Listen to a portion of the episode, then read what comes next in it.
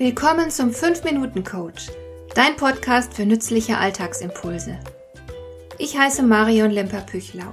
Als erfahrener Coach habe ich jede Menge psychologische Tipps für dich, mit denen du leichter durch den Alltag kommst, damit dein Leben ein bisschen einfacher wird.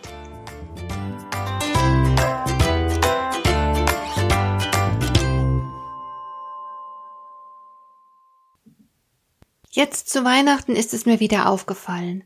Wir haben oftmals den Anspruch an uns selbst, auch zu unangenehmen und garstigen Menschen nett zu sein.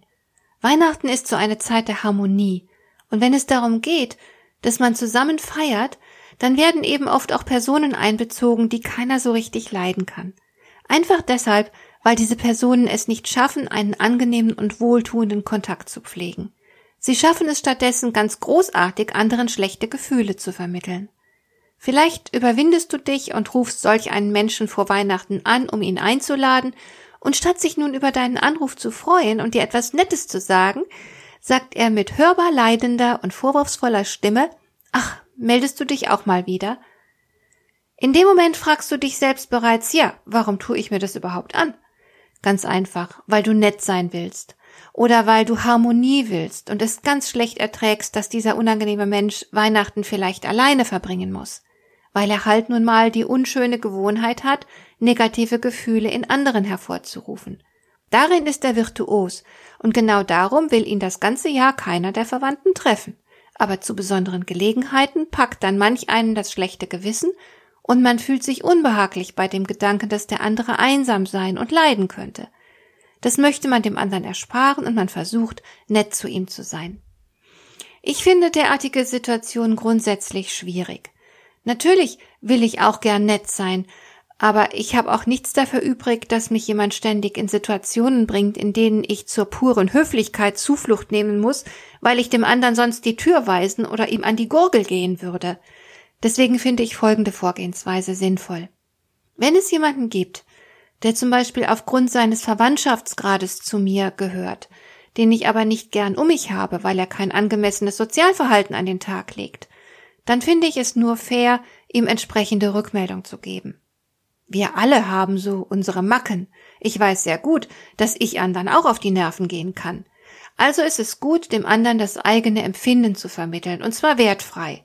Du könntest ihm so etwas sagen wie hm, wenn du dies oder jenes sagst bzw. tust, geht es mir damit nicht gut. Ich fühle mich dann so und so. Damit habt ihr die Chance, das, was zwischen euch steht, zu besprechen. Solch ein klärendes Gespräch kann wunderbar sein und das gegenseitige Verständnis fördern. Es kann sogar zu großer Nähe führen. Manchmal. Und manchmal verhält sich das Gegenüber beleidigt, vorwurfsvoll, aggressiv und so weiter und lässt gar keinen Austausch zu. Und das ist okay. Es ist zwar schade, aber vollkommen okay. Denn jetzt weißt du, dass hier scheinbar keine Annäherung oder Verständigung möglich ist. Der andere hat ganz klar gezeigt, dass er sich auf dich und deine Bedürfnisse nicht einlassen will und wird. Die logische Folge daraus ist, dass du dir solch eine Person zukünftig vom Leib hältst. Das bedeutet, du schaffst eine gesunde Distanz zu diesem Menschen, mit dem dich offenbar nicht viel verbindet. Und zwar ohne schlechtes Gewissen. Das muss jetzt nicht unbedingt heißen, dass ihr als Feinde auseinandergeht. Aber es bedeutet, dass du diesen Menschen nicht unbedingt in den schönsten Momenten deines Lebens um dich haben musst. Es bedeutet, dass du ihn nicht zu deinem Geburtstag oder auch nur zu einer Radtour einlädst, wenn du Spaß haben und unbeschwert sein möchtest. Ihr könnt euch trotzdem noch Weihnachts- oder Geburtstagskarten schreiben oder zusammen auf eine Veranstaltung gehen, zu der ihr beide eingeladen seid. Aber der andere wird nie in Freundschaft mit dir verbunden sein. Stattdessen wirst du höflich und freundlich mit ihm sprechen und dabei die Distanz zwischen euch aufrechterhalten. Und natürlich ist es auch denkbar, dass du den Kontakt abbrichst oder einfach allmählich ganz einschlafen lässt auch wenn du zufällig mit diesem Menschen verwandt sein solltest. Du hast das Recht, glücklich zu sein. Und wenn jemand partout nicht dazulernen will und anderen rücksichtslos begegnet, ihren inneren Frieden, ihre Lebensfreude stört, dann muss er die Konsequenzen tragen, schließlich ist er erwachsen. Du bist nicht auf der Welt, um andere vor den Folgen ihrer eigenen Unachten zu retten. Gib also gut auf dich acht.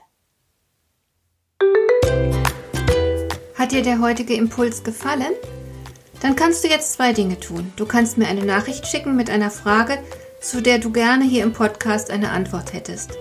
Du erreichst mich unter info at lemper-püchlau.de. Und du kannst eine Bewertung bei iTunes abgeben, damit diese Sendung für andere Interessierte sichtbarer wird. Schön, dass du mir zugehört hast. Bis zum nächsten Mal eine gute Zeit für dich.